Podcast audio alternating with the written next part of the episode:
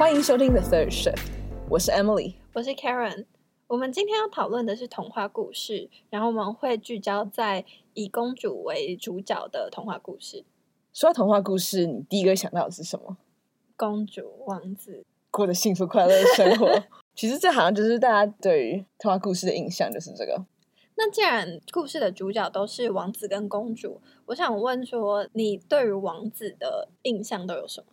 我们就来说，我们大家最常见就是 Disney 的那几个公主王子的故事嘛。像 Disney 的王子的话，感觉其实就是长得帅帅，然后白白高高，然后就没什么人格吗？个性？对，就是王子很空白，连他的名字是什么好像都想不太起来。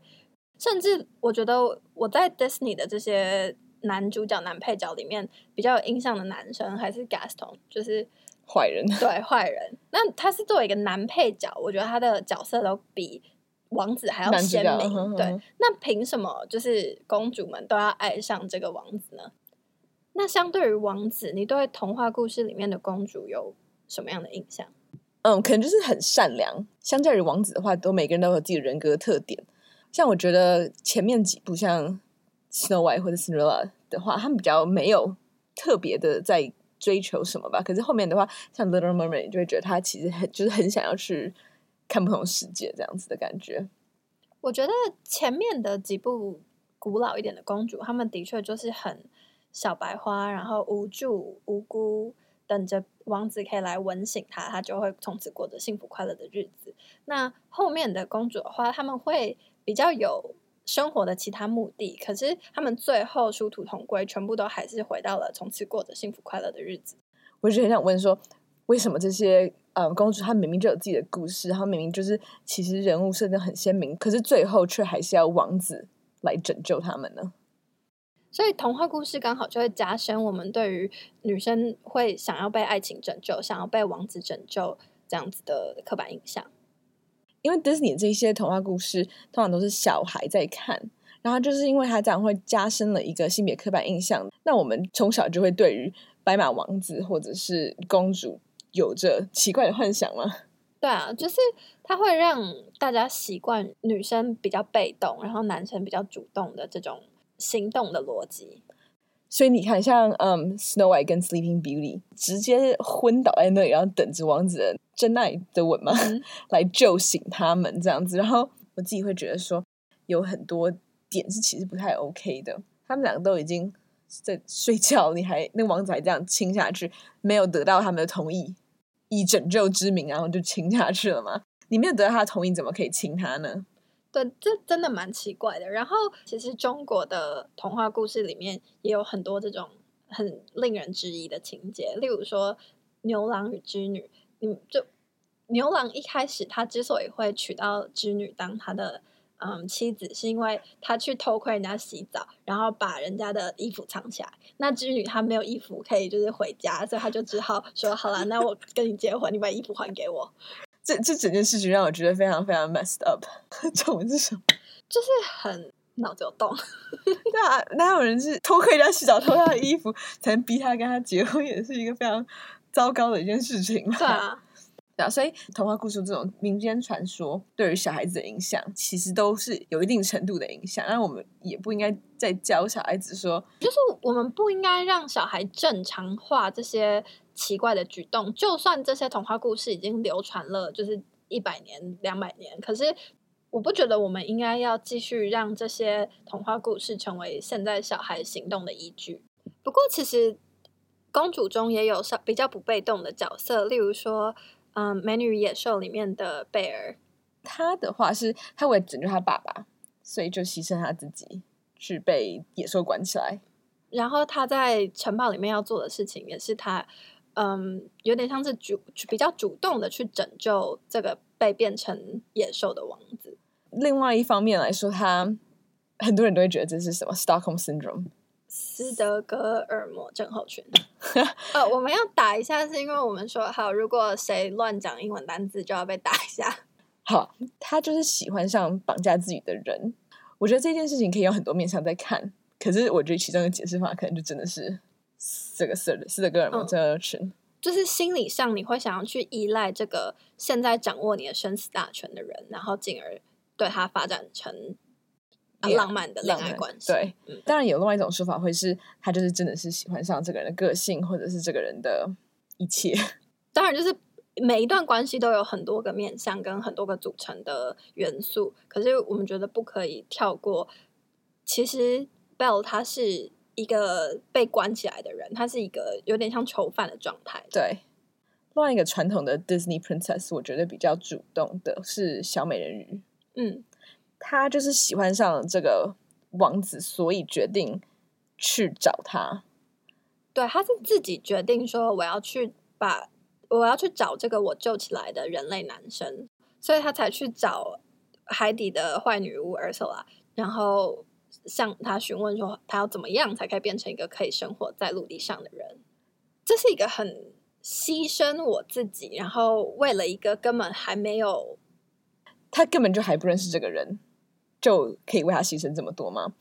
可是同时，也是他自己一直都很想去陆地上玩，所以我觉得就像刚刚说的，他就是有很多不同的面向来组成这一件事情。可是他最后真的会去找坏女巫，是因为这个男生的关系，还是就是我觉得有点相辅相成吧？就是一部分是因为他。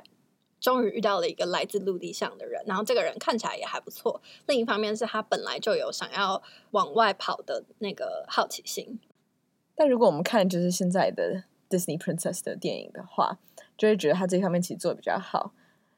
我尤其喜欢一部最近的 Disney 呃 Princess movie，就是《勇敢传说》。女主角在被逼婚的时候，呃，自己参加就是那个王子争夺她的比赛，然后呢，证明就是他其实比这一对王子都好，所以他不需要跟这些人结婚。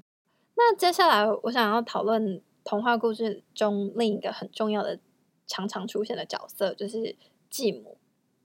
例如说《白雪公主》里面的坏皇后，然后灰姑娘的后母，这两个继母的角色都是坏人，都是反派。然后你对他们的印象就是很冷血、很恶毒，像白雪公主的。继母就是想要她死，然后灰姑娘的继母就是想要，就是把她当成佣人在使唤这样子，然后希望他自己女儿好，可是对于灰姑娘就是希望她就是不要挡路嘛。嗯，然后其实继母这个角色，她在很多的故事里面都是蛮重要的一个剧情推手，就是像白雪公主，她一开始会遇到这么多人，遇到这么多事，就是因为她被继母赶出去嘛。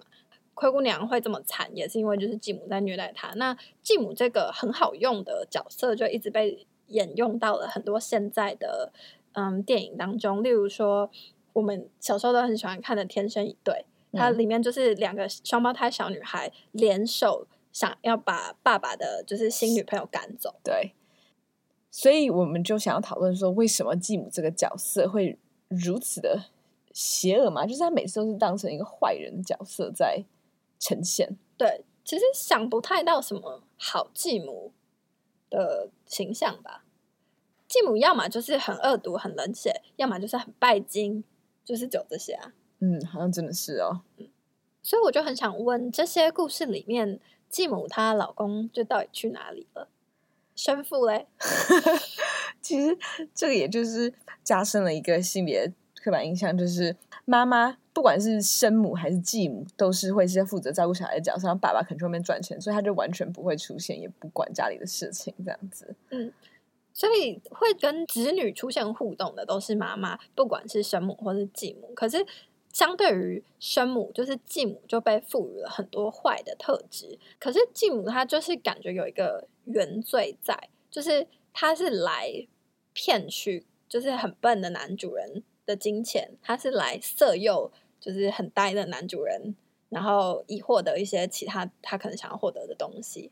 这也有可能是加深童话故事里面就只有一个真爱的这个印象，就是因为你可能第一任妻子是这男主人的真爱，然后他第二任其实就只是可能是为了让孩子有个妈或者怎么样才结婚的，所以对于第二来的这个妻子的印象就会是比较不好的。还有一个很有趣的事情是。我们常常看到继母跟小孩的对立，我们只会看到小孩有权利说，就是我讨厌的继母。如果一个继母他跟大家说，我觉得这个小孩对我很不尊重，大家都会觉得你干嘛跟小孩计较？继母是没有委屈的权利的，因为他们已经就是大已经在童话故事里或者其他的媒体里面被植入了，就是继母就是很坏这个印象。那现实生活中的继母，他们就必须更加小心的去让自己是一个好人，因为只要他做错一个小小的东西，他就会被认为说：“哈哈，你就是那个坏继母，被我抓到了吧？” 就跟王子跟公主一样，继母这个角色也是一个不知不觉当中被强加到我们身上的刻板印象，所以我们会因为这些公主要被拯救，王子好像不用做什么，继母都是坏的这些思考，而影响到我们日常生活中怎么样去看待别人跟行动。所以这些人的标签可能就已经取代他们的人格。那我想要推荐一本书，叫做《变身后妈：打破坏皇后诅咒，改写伴侣关系与母亲形象的新剧本》。为什么最近的书书名要那么长啊？那他是一个人类学家温斯代马丁写的书，他自己就是一个继母，跟他的就是现代先生结婚之后，要帮忙抚养两个青少年期的继女，然后他就是在抚养这些继女的过程中，发现继母其实很难好好的表达自己的感受，因为他们。只要稍微表达出不满，就会被其他人觉得说你是不是做的不够好？你是不是太没有母爱？你是不是很冷血无情？就是因为他们，我们其他社会上的人就会觉得说，童话故事里面这的这些继母才是真正继母的样子，嗯，而不是这些真正在现实生活中当着继母的人。嗯，所以其实童话故事也真的影响我们很深，就是。对于很多事情，不只是我们对王子或公主的幻想，对于连继母这种印象都还蛮可怕的，就是深植在你心里这样子。这个书里面，它就是有访谈很多当代的继母，所以试图去重新帮继母制造一个新的叙述方法。然后，童话故事里面最有趣的角色，常常都是坏人的角色。所以我们刚刚提到很坏人角色，就是继母，或者是非常非常有名坏女巫。如果从 Disney 我们刚刚提的那几部传统的公主电影来看，几乎都有坏女巫或者是女性的坏人的角色，像是嗯，小美人鱼就是一个坏女巫，海底的坏女巫，白雪公主也就是一个坏女巫跟继母这样子，甚至更有趣的是美女与野兽，它主要的坏人其实是我们刚刚提到 Gaston 这个男配角，可是它里面也有一个女巫的角色，就是一开始把。野兽变成野兽的那个女巫，然后还有睡美人里面也是坏女巫施法让公主就是沉睡不醒。那我们就很想要探讨的是，为什么这些稍微有点权力的女性就会被框成一个坏人的角色呢？这些坏女到底是谁？她们是不符合男性期待的女性。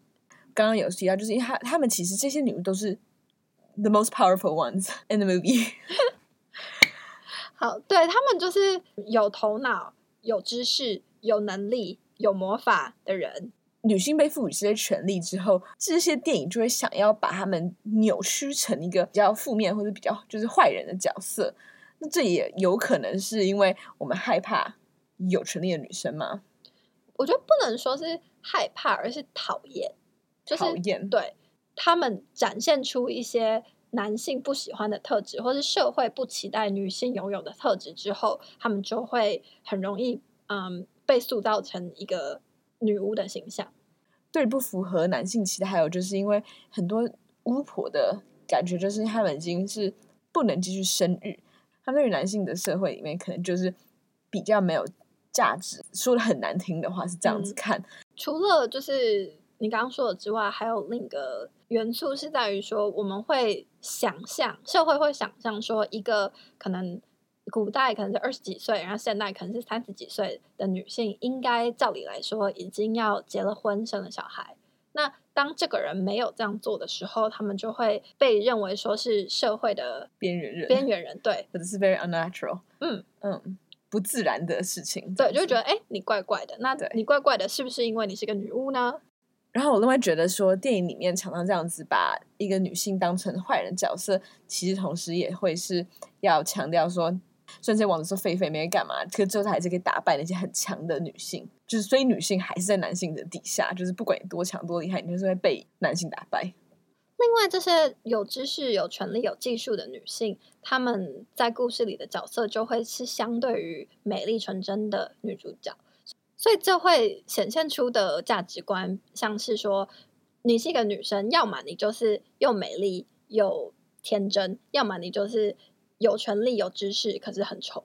这个也可以看到，就是这些有权利的坏人的女性，会对于这些纯真的漂亮的女生很有嫉妒心。她要跟你讲的就是，虽然你很有能力很有知识，可是还是比不上一个纯真天真无邪的女生这样子。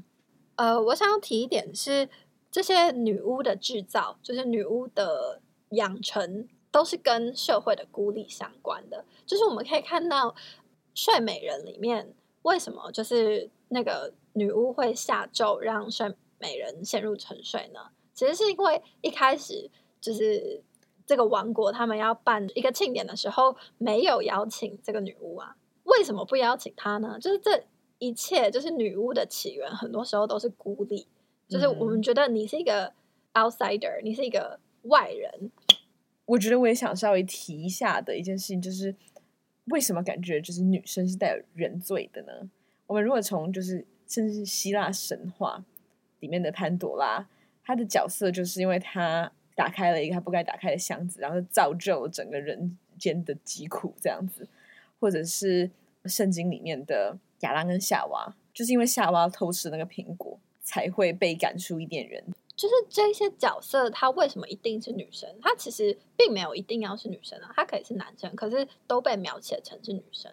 像我自己的看法，会是这些故事可能就是要加深对于女性是比较负面的，或者就是相较于男性，他们是比较不好的那一方吧。嗯，然后刚刚有提到亚当跟夏娃的故事。然后我也想提一下说，说亚当的第一个妻子其实是叫 Lilith，然后他最后因为没有绝对服从亚当的话，被赶到地狱去，变成一个怪兽之母。所以其实有些人说，他就是女巫的始祖，就是他这样子。所以女巫这个形象，除了可以一直追溯到希腊神话跟亚当夏娃的那个年代之外，它也可以就是往前推到现在现代的很多故事里面，例如说。哈利波特，它是一个全部都是女巫跟巫师的故事，可是它里面其实也还是有巫婆这个角色在。你有没有想到谁？占卜学教授吗？这个占卜学教授，她就是还蛮标准的一个怪里怪气、社会边缘人的一个女性的形象，所以她就会，你就会想到她，就会觉得她就是被塑造成一个女巫的感觉，就是每天在玩水晶球，然后嗯，好像有一点 eccentric，对，就是。可能就是比较怪异的角色，但其实你刚刚提的这个占卜学教授，她并不是我一开始想要提的女巫的角色。好，好，但我要讲的其实是 Bellatrix，哦，对吧？她是女巫中的女 巫。我刚刚没有想到她，对，嗯、穿全黑，然后就头发很疯狂，然后笑的也很疯狂，然后整个人就是蛮，也是非常怪异的一个人。她就是也是一个没有生育，然后已经中年的一个女子。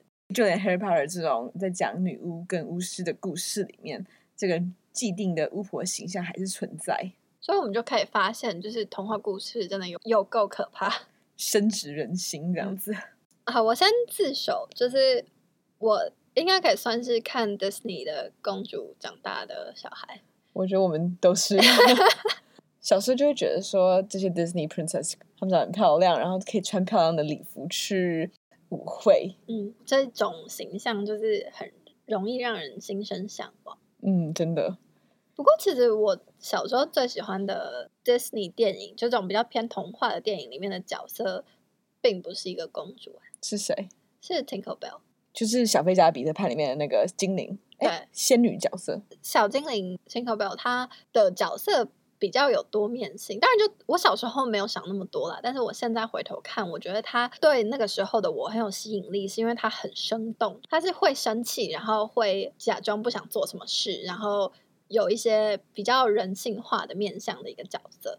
对，其实我也蛮喜欢的角色，而且像 Disney 的其他 Princess 的话，他们就是他们连连就是生伤心生气，就是很优雅趴在那边哭这样子，有那种大崩溃。对啊，我觉得优雅的趴在那边哭，真的是谁做得到？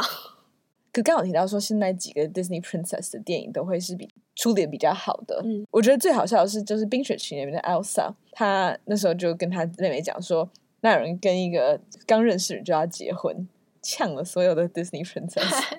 然后在《无敌破坏王二》里面也有一个情节是女主角 Penelope 她跑到了公主的休息室里面，然后那些公主就问她说：“你是不是也被认为只要坐着等一个强壮的男生从天而降来解决你的所有问题就好了呢？自己不用做任何事这样？”Penelope 她就说：“对。”然后这些公主就认为说：“嗯，对，那你也是个公主。”她也是完全的在就是讽刺 Disney 自己过往的历史。然后后来的几个公主的故事，甚至就已经不提结婚，或者是不需要有一个王子的角色了。像是哎，海洋起人嘛，Moana，嗯，对，他完全就也没有要提说要结婚，或者是像我刚刚提到勇敢传说，至少还是有一个就是可能要被逼婚的情节在，他后来就也不提了这样子。嗯，所以我其实我另外一个人生目标就是搬到森林里面去，然后住在一个小屋里面，养一只黑猫，每天穿黑色的衣服当女巫。那你想要成为一个女巫，我觉得也没什么不好。但是我想问说，那你为什么觉得一个女巫要住在森林里？我不知道，我觉得女巫这个形象非常鲜明，就是可能还要戴一个黑色尖尖帽子，然后骑一个扫 把，然后再也不要跟任何人讲话。比较比，所以你其实就只是懒得跟别人说话而已啊，就躲在深山里面，就再也不跟人家讲话。我倒是没有特别想要变成一个住在深山里的女巫，可是我也很想学会魔法，但这个好像不是重点。谁不想学会魔法？好，对。但是关于女巫，其实我觉得现代有蛮多很有趣的故事，都是在慢慢的改变女巫这个形象。例如说，宫崎骏里面其实有很多女巫，像《魔女宅急便》哦，对，《魔女宅急便》，然后汤婆婆也算是个女巫啊，《火人一中城堡》里面也有女巫，就是那个荒野女巫啊。哦，对啊，就叫荒野女巫了。嗯但宫崎骏的电影就本来就是比较魔幻的电影。哎，那我我突然想到啊，你有没有曾经有一个时段一直在幻想，就是希望有一个人从天而降来拯救你？嗯，拯救吗？我觉得好像没什么需要被救，save me from my boredom。好像没有特别想要等一个人来拯救吧？觉得。可是我觉得，当然就是理智上你知道没有在。等一个人来拯救我，可是有时候还是不禁会随便乱幻想。如果我今天嫁给石油大亨，应该很爽。可是那那就不是好，那就变成是也不是拯救，就是你要嫁给有钱人就可以无忧无虑的生活嘛。嗯、可是我觉得我自己还是遇到问题会想要自己解决吧，不会觉得说等一个人来救我吗？那你觉得是为什么你没有被童话故事影响的很深？小时候还是会觉得说，啊，当个公主感觉很棒，无忧无虑，然后不知道在干嘛的人生这样子。长大之后觉得想要当女巫、女王，真因为公主没有权利，真的我有权利的就是女王这种角色，或是女巫，好，好，女巫也是蛮有权利的角色。我自己觉得我好像本来就没有特别想要当公主，倒是也没有特别想要当女王或女巫，就就一直很想要权力的我，所以. 我最想要的就是十一岁的时候收到 Harry Potter 的录取信，这样而已。好。就我要当真的女巫，而不是被赋予很多文化意义的女巫。对啦，可是被赋予很多文化意义的女巫还是有那些魔法。我觉得我就是很想要魔法，所以我们现在结论就是，我们很想要魔法，不是其他的事情。所以其实我们也是在等待拯救啊，我们在等待魔法拯救我们啊。好，怎么办？自己想办法学会魔法。好，对。哎、欸，其实我很喜欢很喜欢的一套小说叫做《魔法王者》。The Magicians，嗯嗯，然后它里面的机制就是有魔法潜力的人会在十八岁的时候收到一个去考试的通知。那你如果有考过，就会记得这一些，然后进到一个魔法学校里面去学习魔法。那你如果没有考过这个考试的话，他们就会消除你的记忆，你就会忘记说这世界上有魔法这件事情。可是其实里面有一个。重要的角色，一个女女生 Julia，她就是被消除记忆了。可是她因为太想要学会魔法了，所以她在知道自己要被施法消除记忆的时候就自残，因为她知道痛觉可以让她的记忆留存比较久。嗯，被放回现实世界之后，就记得这世界上是真的有魔法这件事情，然后她就很努力的自己想办法去再次走回魔法的世界。但是当然，她在试图走回魔法世界的中途遇到了非常非常多的困难。所以你的意思是说，我们可以继续学会魔法吗？对。然后我也想顺便推荐《魔法王子》，它真的是很好看的一个三部曲。嗯，它其实有拍成电视剧，我不知道有没有好看。就是，呃，电视剧我有看，但是我没有看完，我好像看了前两季吧。然后它跳的非常非常的快，嗯、就是它的故事书书是按照时间顺序慢慢的往前跑，嗯、可是它的影集是第一季就跟你讲很多后面的设定这样子。哦，因为我自己看完《魔法王子》的时候，还蛮不喜欢这个男主角的，所以我觉得故事很有趣。只是换个人当主角，应该就会我就会很喜欢这本书。我对男主角没有什么意见，但是其实的影集也不错看啦。但是我还是觉得书更好。其实我们刚刚一直好像没有特别讨论到这件事情。可是童话故事里面最重要的东西叫做 happily ever after，他们从此过着幸福快乐的日子。可是这很有趣，就是可能跟我们上一集讨论到的比较相关，就是为什么结婚就是一个快乐结局的部分呢？因为你结婚之后，你还是要跟这个人朝夕相处，然后面对每天的挑战什么的，所以其实也不是一个很大分水岭。那个时候的人就是觉得结婚就是你人生最重要的这个一刻，但这就又加深的印象叫做结婚是一个人可以拥有的最好的结局。所以这个奇怪的结论就是我们为什么会想要检讨童话故事的原因。童话故事一开始是就是可能是口耳相传的，然后是被格林兄弟整理之后变成我们现在比较熟知的版本。可是其实格林兄弟也是有点 biased 在做这件事，有点偏见的，或者是不公平在做这件事，就是因为他会把很多当时的社会的价值放进他的童话故事里面，所以对于女性什么的比较严苛。所以他们就会让这些女性比较符合当时的社会价值观。那可是我们已经过了那么多年，我们是不是可以不要用当时的社会价值观来看女性？所以其实童话故事它是一个很好的素材来了解过去的社会的价值观，但是它不一定是一个好的素材来当做现代社会的启蒙教材。因为我像我觉得我自己就还是一直都很喜欢童话故事，就是有那种。比较梦幻、比较奇幻的感觉吧。可是童话故事可能不要把它当成一个就是自己的行为准则，或者对于小孩子来说的行为准则。如果每个观众都可以有辨别，说童话故事或这个媒体当中有什么样是比较不好的地方，跟比较好看，你可以 enjoy 的地方。有这个辨别能力的时候，就会觉得现在回去看很多嗯浪漫喜剧，就觉得这些男主角都超不 OK 的。然后小时候可能都没有觉得不好，或者是没有想那么多。可是这些媒体塑造出来的形象，可能就会继续加深我们前面讨论到的性别刻板印象。娱乐节目或者是电影小说，可能是不是可以做到更好呢？应该是可以，但是就是需要时间。那在还没有到达电影制作者，然后写剧本的人都嗯有很好的意识之前，我们就是只能自己学会判断。我还是必须要说，其实我自己是还蛮喜欢看浪漫爱情电影的，虽然就是有很多浪漫爱情电影，它里面都会存在很奇怪的性别刻板印象。嗯，可是我想要推荐一部，我觉得。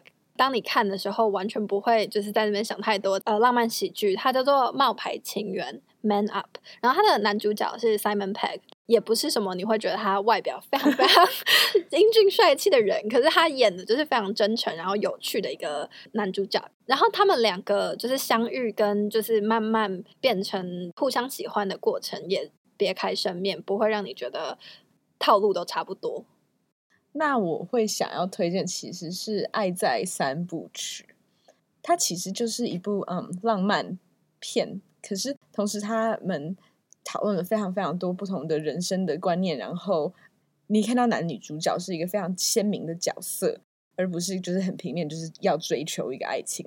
他们两个相遇之后，透过很多谈话，然后了解彼此，然后才去相爱的，这让我蛮喜欢，尤其是他们很多讨论内容都讨论得非常深入。所以感觉也就是一个灵魂上的契合，所以我觉得蛮推荐这三部曲的。好，那我们今天关于童话故事还有性别角色的讨论就到这边结束，谢谢大家今天的收听。